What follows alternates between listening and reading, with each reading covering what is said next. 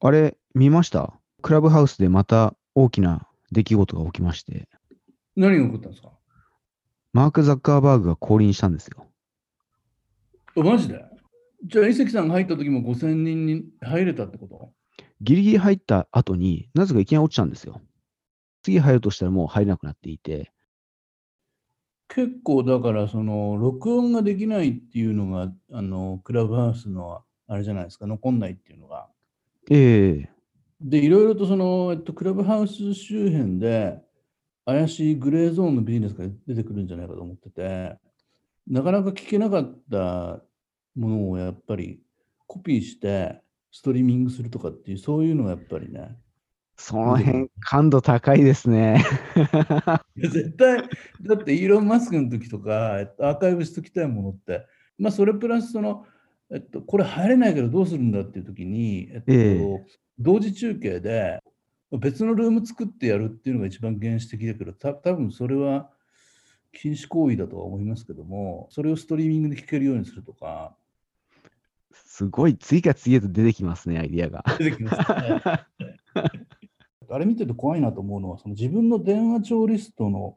そのなんか昔の彼女のお父さんみたいな人まで 出てくるんだよね。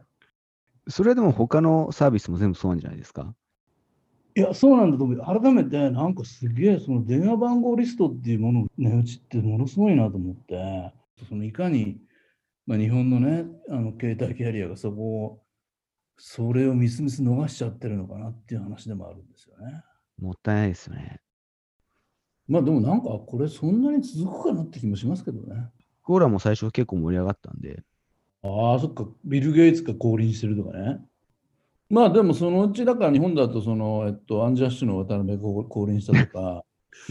あの清原が出てきたとかね。プライベートな会話とか流出するっていうのは十分ありえますよね。そうですね、なんかあの女子アナの秘密話みたいなね、テレ東の女の子があの上司の悪口言ってるみたいな話ですよね。あ、そうだ、だから週刊誌記者の仕事がまた大変になりますね、これはね。うーん。いろいろと見ないところ、あの、チェックしないといけないところが増えちゃうっていうね。うん、今頃大変だと思いますよ、あの、文春とかね。フワちゃんが来たとかね、なんか、そういうのでね。ずっと貼ってなきゃいけないって感じになりますね。そうそうそう。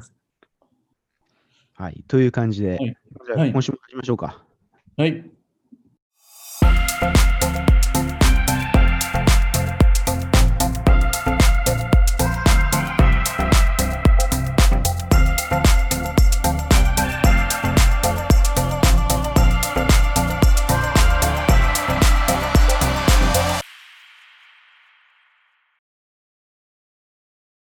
まあ、ちょっと先日一番大きなニュースとしては、そのアマゾンのね、ジェフ・ベゾスが、えー退任して、えー会長職に退くというのが出て、えっと、まあ、ジェフ・ベゾスさん、あの、まあ、ここしばらく、まあ、世界一の億万長者ということで、資産が20兆円超えて、えーまあ、イーロン・マスクと、えーまあ、1位を争ってるわけなんですけども、えっとまあ、その下に、まあ、LMVH の会長がいたりとか、えっと、まあザッカーバーグいたりとかするんですけども、最初に思ったのはちょっと、えっと、ベゾスっていうと、やっぱ僕的には、2019年2月に不倫が発覚して、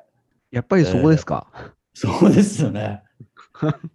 でそこれあの別に単純にそのまあそういう不倫、ゲスな関心だけではなくて、背景にやっぱりその、これに不倫暴露したのに関与しているのがサウジアラビアの王子だったりとかしてて、ええ王子がその盗聴したんじゃないかとかね。で、それなんでかっていうと、えっと、ベゾスが持ってるワシントン・ポストに、ジャルマン・カショギっていう、まあ、あの人が政府批判のコラムをずっと書いてて、カショギを暗殺した後に、えっと、ベゾスに、その、不倫暴露っていうのが来てて、はいで。さらにはその、えっと、ずっとまあトランプが、えっと、大統領就任して以来、アマゾンっていうのは、まあえートランプの敵というか、まあ、ワシントン・ポストがそもそもアマゾン、えっと、トランプに対して批判的だったえみたいなえ話があって、で、まあ、2019年2月に不倫発覚、4月に離婚。で、えっと、まあ、去年は、えっと、まあ、コロナが起こったと。いうことで、えっと、ちょっとこのタイミングっていうのは、まあ、彼としてはまあトランプ政権終わって、えー、去年なんかは相当これコロナでやっぱりその倉庫の従業員の問題とかね、いろいろあって、相当厳しいかなと思ったんだけど、そろそろまあコロナの、えー、収束のめども立ってきたし、トランプもいなくなったことだし、まあ、なんか次のこと始めていいのかなみたいなね、そういうタイミングでもあったのかもしれないなと思ったりするんですけど、どうですかね、これ。そうですね。あの、僕は実はそんなに驚きはなかったんですけども、多分、うん、さんとは全く別の理由なんですけども、2020年の8月ですね、うん、ベゾスの右腕って言われているジェフ・ウィルキが、引退すると。ああ、そうですね。2021年、2021年の夏に引退するっていうことを発表したときに、事実上のナンバー2と言ったジェフ・ウィルキーと、あと、うん、今回その CEO になったアンディ・ジャシーですね。うん、この2人がどちらかが後継者になるだろうって言われたときに、あ、もう、ジャスティに一本化されたのかなっていう気はしました。ああ、なるほど。よく知ってますね、やっぱね。その時に、これは多分ベゾスも退くことを考えてるんじゃないのかなと。ビル・ゲイツはバルマーを経て、今はナデラになった。うん、ラリー・ペイジとサーゲイ・ブリンは、その道を譲って、今はサンダーピッチャーになったと。シリコンバレーの中ではもう少しポジション変えるっていう流れが続くのかなって気がしています。多分、去年の独占禁止法の公聴会が効いたんじゃないのかなっていうのは僕の勝手な見立てなんですけども。ああ、まあ、いろいろきつかったわけですよね。あの時、ベゾス結構苦しかった気がするんですよ。9大点っていうふうに言われたんですけども、と結構苛立ちが顔に現れていて、うん、こんなことをしたくないっていうのがすごく出たんですね。で、今ちょうど、ベゾスの本が出たんですよ。あら、えっと、アメリカで？はい。彼が投資家宛てに書いてきた手紙だったり、あと講演資料をまとめた、インベントワンダー、うん、発明し探求せよっていうことですかね。インベントワンダー、うん、で、この中で、必ず企業と政府が対立すること出てくるけども、そこで時間を使うなと、うん、エネルギーをロスするなと、自分たちがやるべきことに目を向けようっていうことを言ってるんですね。一方で、その対はないけれども、うん、我々も政府をきちんとチェックする必要があると。いうようなことも言ってるんですよ。うん。なので、多分彼としては、建前的には、その政府とは仲良くやっていきたいっていうふうに言ってるんですが、明らかに苛立ちを持っていて、で、かつ宇宙事業であったり、あと事前事業をやりたいのに、そういったその政府と政治的なことで争うのは時間の無駄だと、うん、思って、多分退くことを考えたんじゃないかなって気がします。そうですね、あのベゾスはまあ1964年生まれの57歳っていうことでね、そのまあ、ビル・ゲイツなんかは 2000, 2000年に44歳でまあ引退してるわけなんですけども、そろそろまあ次のステップ考える年齢としてはちょ、ちょっとまあ、まあ、なんかそれ見てると遅いぐらいかもしれないなっていうね。そうですね、確かに。ね、ゲイツ結構早かったってことですね。バルマーに任して、その、なんかスマホに乗り遅れたりとかね。はい、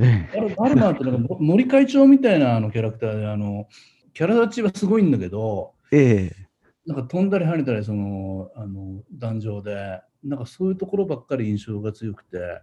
すごいアメリカのおっさんカルチャーの人で、まあ、NBA をバスケットボールチーム買ったりとかね、して、まあ、バルマの次にあのナデラさんが出てきて、いろいろサーフェスとかそういう、またちょっと新しい時代のことができてるかなっていうふうに思ったりしますけど。うん。でそこでちょっとその新しい CEO についてちょっとあの僕ちょっと関心持ったのはアンディ・ジェシーさんってなんか割とこわもてなねあのエピソードがいろいろあって直近で言うとそのトランプ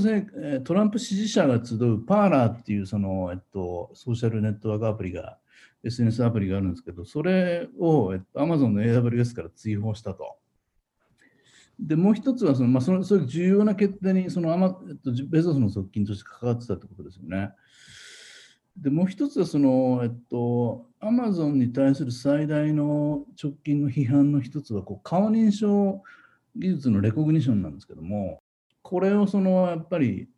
AWS のの中で、えっと、レコグニションがあるわけなんですけども、これを、えっと、移民取締局とかその警察とかによって、アメリカのその顔認証の警察利用の中で一番のまあシェアを持ってるわけですよね。うん、でこれに関して、まあ、強硬にそのなんていうかなあの正当性を主張したりとか一番ちょっと直近で、えっと、アマゾンが痛手だったのは、えっと、マイクロソフトに、えっと、ペンタゴンのその事業1兆円とかっていうその、えー、事業を奪われちゃったんですけれども、えっと、奪われた背後にはやっぱりトランプ政権がに対トランプ政権のアマゾンに対する嫌悪があるんだという主張をしたりとか、なんかまあ、だからあの言うべきことはそのアマゾンの、アマゾン側の論理としては、言うべきことをきっちり言うと、弱腰にはならないと。い。うような、はい、とスタンスをきっちり出してきて、そのベゾスとしては、やっぱこいつだったらね、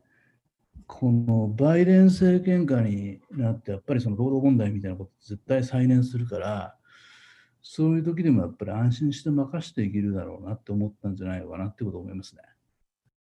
あとなんか、えっと、個人的に気になったのは、すごく倹約家で、なんか日本にあの結構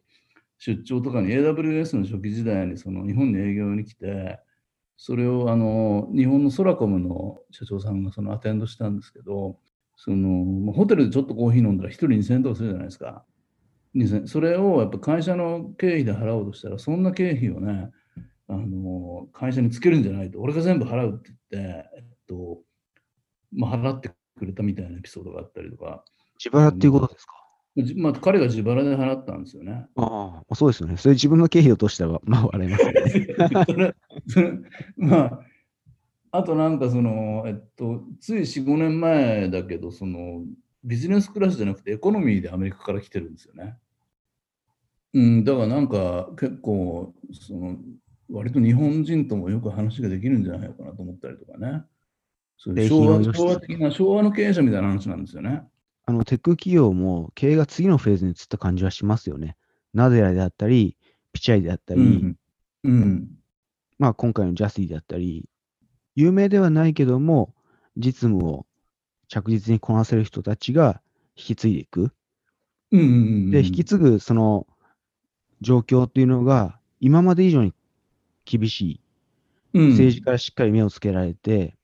公聴会にも呼ばれて証言しなきゃいけない。うんうんそういうプレッシャーの中で経営をしなくてはいけないんで、そこがやっぱり一つの時代が終わったのかなという気もしますね。そうですね。まあ、あと、まあ、会社としての課題はやっぱりその、えっと、今、なんかゲーム事業にもね、力を入れるみたいな報道が出たりとか、えっと、してますけど、まあ、当面はやっぱりその Amazon e コマースっていう基盤の中があり、その次にやっぱり、そのアンティジャシーが評価されたのは、やっぱりその AWS がね、今、えー、AWS の黒字が年間1.5兆円みたいな数字が出てて。ですね。アンティジャシー、やっぱ社内的に一番納得させられるのは、やっぱりその AWS をちゃんと儲かるようにしたっていうところですよね。まあ、それはみんな認めざるを得ないですよね。まあ、ベゾスはえー、57歳で、まあ、今回引退するわけなんですけども、えっと、日本の経営者に関して見てみると、ユニクロの柳井さんは71歳、えー、孫正義さん63歳、はい、でもこの2人見てると、まあ、当分これは退く必要ないですよね。まあ、柳井さんとかギンギンですよね。続けそうですね。なんかその日本人がそのキャリアをあのいろいろ考える上でああんまりそういうロールモデルが見当たらなくて、まあ、孫さんなんかまだまだね63歳だからあと5年やるでしょうきっと。やるでしょうね。だって唯一その、えっと、前澤さんが ZOZO の、えっと、45歳でねもうあの去年でしたっけ引退してますけどまあまあその、まあ、女優といろいろあったりとかしてなんか75年生まれでね、ちょっとこれは、まあよよくわかんないけど、これってロールモデルになるのかなみたいなね、なんか。うん。孫さんの場合はもうちょっと自由度が高いのかなと思うんですけども、例えば柳井さんが経営者を退いた後、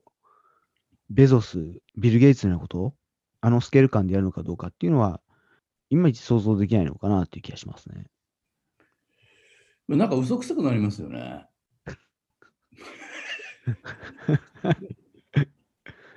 なんか説得力のある形でこう、うん、なんかね、どうにかなんないのかなっていうのを思いますよね。うん。あの、サーゲイ・ブリンとラリー・ペイジは全く出てこないですよね。すがすがしいぐらい。いや、なんか、あの、後ろ暗いんじゃないですか、いろいろ。あの、なんか、うん、まあ、メディアに引っ張り出されたくないっていうのはあるんでしょうけどもね。うん、まあ、そう考えると、なんか Google っていうものの輝きが今ちょっと薄れつつあるようなね、気も。うんまあ、なんか Google って比較的こう無色透明なイメージでずっと来てて、こう、あんまり誰かが表立ってやってるものがなかったんだけど、なんかそういう意味で、まあそれで良かったのかどうだったのかよくわかんないですよね。なんか Google に関して言うと、ラリー・ペイジとサーゲイ・ブリンは、なりたくて起業家になったわけではなくて、うん。たまたま起業家になったのかなっていう気がしますね。あの、先日、うんアファームのマックス・レフチンの話出ましたけども、うんマックス・レフチンは完全に連続起業家じゃないですか。ああ、そうですね。ペイパル作って、スライド作って、うんで、アファーム作って、うんペイジとブリンはもうそういったタイプではなくて、たまたまそういった条件を変えてしまった。で、会社が大きくなってしまったけど、マネジメントはできない。うん、で、こういった政治的なことに巻き込まれるようになってくると、いやいや、実はこんなことはやりたくなかったなと。うん、もともとはアカデミアの、まあ、研究者に向いてる二人だと思うんで、スポットライトから消えたいっていうところだったんだろうなと思うことありますね。そうですね。まあでもそう考えてみると、やっぱりマーク・ザッカーバーグが今やっぱりなんかまだ、あの、37歳でね、世界で5番目の金持ちっていうことで、なんかザッカーバーグちょっと今苦しいみたいですけどね。やっぱりだからクラブハウスとかに出てくるんじゃないですかね。頑張ってほしいところですね。頑張ってほしいところですよね。